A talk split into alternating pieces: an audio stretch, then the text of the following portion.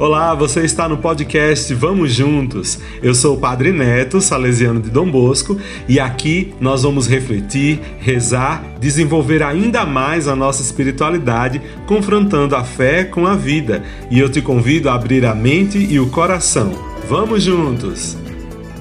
E é com muito prazer que eu te acolho aqui no nosso podcast, este que é o nosso vigésimo episódio. Sim, já estamos aí numa caminhada que conta com 20 episódios desse podcast. Além do que, a gente também fez a novena de Nossa Senhora Auxiliadora, e aí já foram mais nove dias, né? Dez com o último dia. E eu quero te agradecer pela tua audiência desde já dizer que a gente reforça o nosso compromisso de continuar caminhando juntos, minha gente. Inclusive, a gente foi até matéria no Boletim Salesiano deste mês de julho. E eu te convido a procurar aí na internet o site do Boletim Salesiano. Saiu uma matéria aí muito linda a respeito dos podcasts que a família salesiana tem feito aí pelo Brasil, inclusive a gente aqui da paróquia de São João Bosco, em Caetés, Abreu e Lima, também entrou nesse caminho. Estamos aí vivendo a evangelização, a formação da juventude de todo o povo de Deus a partir do podcast. E eu agradeço a você, a sua audiência, porque também estimula a gente a continuar esse período de formação, a continuar vivendo nesse caminho e caminhando juntos para a salvação da gente. E muito obrigado de coração. Bom, Feitos esses agradecimentos e com muita alegria anunciando o nosso vigésimo episódio, eu queria falar com vocês sobre algo que é muito importante para nós, que é o sacramento da reconciliação.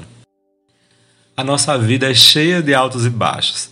Em muitos momentos a gente está bem, a gente está ótimo, em outros momentos a gente já está meio triste, meio para baixo.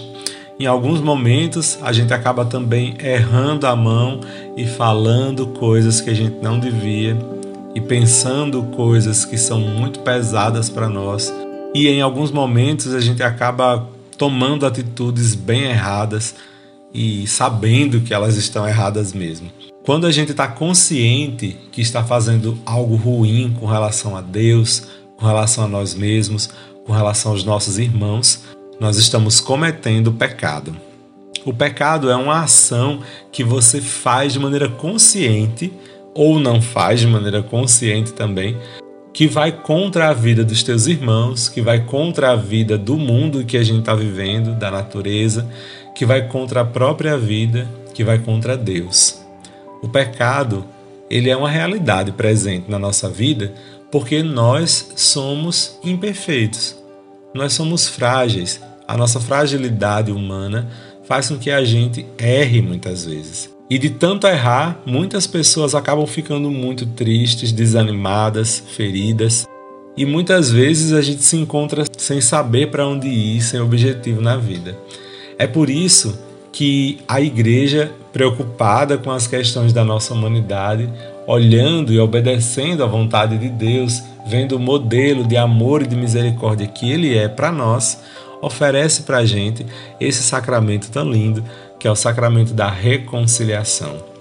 Minha gente, o mundo está precisando muito de reconciliação, de perdão. E é por isso que a gente que é cristão católico, que tem a oportunidade de vivenciar esse sacramento, a gente não pode deixar passar. É por isso que também eu estou falando sobre esse sacramento exatamente nesse período. Olha que interessante. Tem um monte de gente que só se confessa, que só participa desse sacramento no período da quaresma, ao menos uma vez ao ano, como a igreja recomenda. Mas é interessante que sempre que você perceber a necessidade de retomar o caminho para Deus, participar desse sacramento. Por isso a gente vai falar um pouquinho dele aqui, em que consiste esse sacramento, como fazer bem uma boa confissão, para que a gente possa vivenciar e aproveitar muito mais essa graça que Deus nos oferece, para a gente poder melhorar a nossa vida, crescer mesmo em direção ao céu. Quanto mais e quanto melhor a gente conhece esse sacramento da reconciliação, mais a gente pode apreciar o verdadeiro dom de Deus para a sua igreja. O próprio Jesus instituiu este sacramento como um remédio para os nossos pecados. Isso é a remissão dos pecados de todos os batizados que se afastam de Deus e acabam rompendo com a comunidade de fé a qual ele participa. O poder de Deus, atuando através do ministério do Padre, restabelece a comunhão que tinha sido rompida, quebrada pelo pecado. O pecado, como a gente já tinha falado um pouquinho a respeito dele, é o grande e o verdadeiro mal que a gente tem que vencer, porque ele impede que a gente fique em harmonia com a gente mesmo, com a comunidade onde a gente professa a nossa fé e também com Deus. O pecado provoca uma angústia e acaba ferindo as nossas relações que são fundadas na verdade e no amor, na justiça e na solidariedade, e acaba afastando a gente de Deus e pode dar até na nossa morte. O remédio que o sacramento da penitência nos oferece é a misericórdia de Deus, que, movido de compaixão, perdoa, reconcilia e restaura a gente a partir da nossa conversão sob a ação do Espírito Santo. E assim a gente recebe a absolvição do próprio Padre que age em nome de Jesus Cristo. Para a gente receber esse dom de Deus, a gente precisa pedir esse sacramento com fé, humildade e com o coração disponível para o perdão de Deus. Para a gente poder viver bem esse sacramento, pelo menos uma vez no ano, a gente tem que participar dele. Mas, como eu falei para vocês, sempre que a nossa consciência pedir, a gente pode ir lá participar desse sacramento. O padre, sempre que pode, vai oferecê-lo para a gente. Quando a pessoa está realmente disponível para viver esse sacramento, ela se entrega ao abraço de Cristo, que ao perdoar reintegra a pessoa em sua condição de discípulo e membro da sua igreja. Os atos do penitente, ou seja, da pessoa que participa do sacramento da reconciliação, devem ser os seguintes. Então preste atenção aí nesses tópicos que eu vou falar para vocês. Essa listinha aí vai ajudar você a viver bem esse sacramento. Exame de consciência, arrependimento, firme propósito de não mais pecar, a confissão dos pecados perante o Padre e o cumprimento dos atos de penitência indicados por ele para reparar o dano causado pelo pecado. Então vamos falar de cada pontinho para a gente poder celebrar com verdade e com integridade esse sacramento. exame de consciência, o que é isso? Não precisa ir no laboratório clínico para dizer, ah, eu quero fazer um exame de consciência, não é por aí não, tá? Claro que vocês já devem saber disso. O exame de consciência é quando a gente examina, a gente mesmo vai averiguar a nossa consciência e perceber de que, que ela está nos acusando. Nossa maior juíza, minha gente, é a nossa consciência. É por isso que é importante que a gente afie bem, entenda bem o que é a realidade do mundo, para a gente poder estar tá consciente de verdade da nossa condição de pecador. Então, o exame de consciência é quando a gente percebe em nós o que é que é pecado, onde foi que eu cometi pecado, onde é que eu estou bem distante, onde é que eu estou bem afastado de Deus. A partir daí, a gente vai identificar quais são os nossos pecados. E quando a gente faz isso, a gente consegue passar para o próximo ponto, que é o arrependimento. Para eu me confessar, eu preciso estar arrependido dos pecados que eu identifiquei no meu exame de consciência. Não adianta chegar na confissão e dizer os seus pecados, mas não estar arrependido, arrependida desses pecados, não. Não vai fazer sentido algum. A partir daí, lá na confissão, fazer um firme propósito de não mais pecar. Então, assim, eu, eu sei que pode ser que eu peque, mas eu não quero. Não quero pecar de novo. Tem que sair dali com esse propósito. Porque se a gente não tiver decisão pelo que a gente quer de verdade, se a gente não for firme nas nossas opções, quem é que vai ser por nós? Ninguém.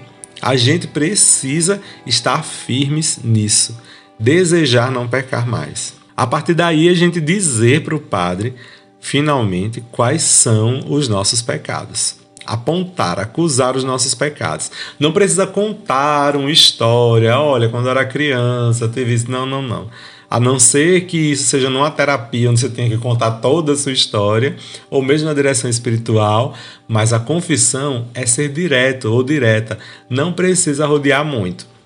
É só dizer quais são, de fato, confessar quais foram as coisas que você fez, das quais você está arrependido e das quais você realmente deseja não participar novamente, não pecar novamente.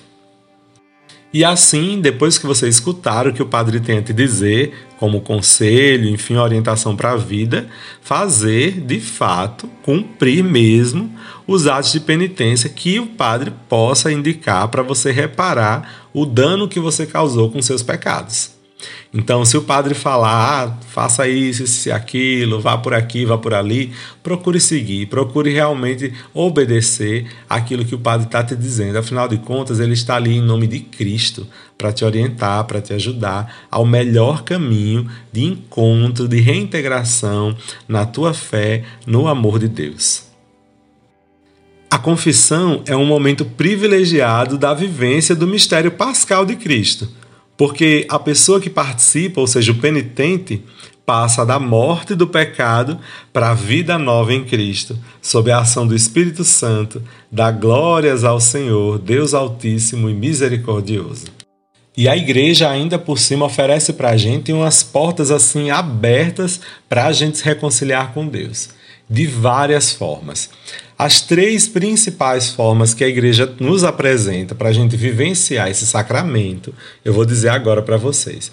Já falamos da primeira, que ela acontece de maneira pessoal. Quando a pessoa vai lá conversar com o padre, né? É a confissão e a absolvição individual.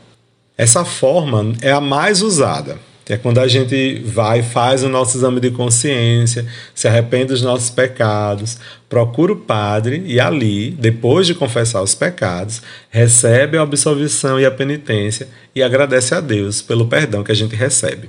Isso aí a gente já falou para vocês, ainda agora, todos os passos fomos bem minuciosos. A segunda forma é a forma celebrativa, é a forma mais indicada para a celebração da reconciliação, porque ela expressa melhor a eclesialidade desse sacramento, onde a comunidade reunida ouve a palavra de Deus, se dispõe para a reconciliação. Depois, cada um faz a sua confissão individual ao Padre, recebe a penitência e aí novamente a comunidade reunida louva e bendiz a Deus pela sua misericórdia. Já pensou o mutirão da misericórdia na sua paróquia? Reúne toda a comunidade num momento celebrativo de perdão.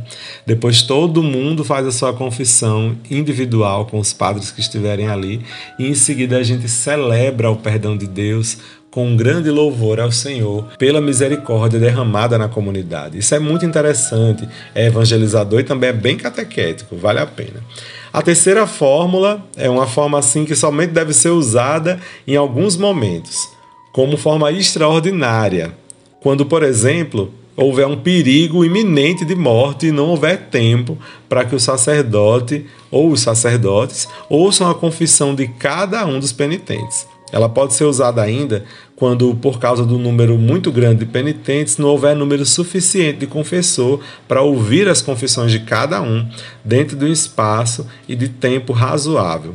Desse jeito, os penitentes, sem culpa própria, sejam forçados a ficar muito tempo sem a graça sacramental ou sem a sagrada comunhão. Então aí essa última, esse último caso é realmente um caso extremo, né? quando o sacramento é, é oferecido de maneira com absolvição para todo mundo, sem, de, sem dar tempo de cada pessoa conversar com o padre de maneira individual. Mas aí a gente evita essa última opção para que a comunidade não se esconda através é, um no outro e assim a pessoa não realmente desenvolva né, essa consciência de seus pecados e não acabe não se arrependendo verdadeiramente. Né? Então essa terceira fórmula aí é mais por uma necessidade, um momento assim muito extremo.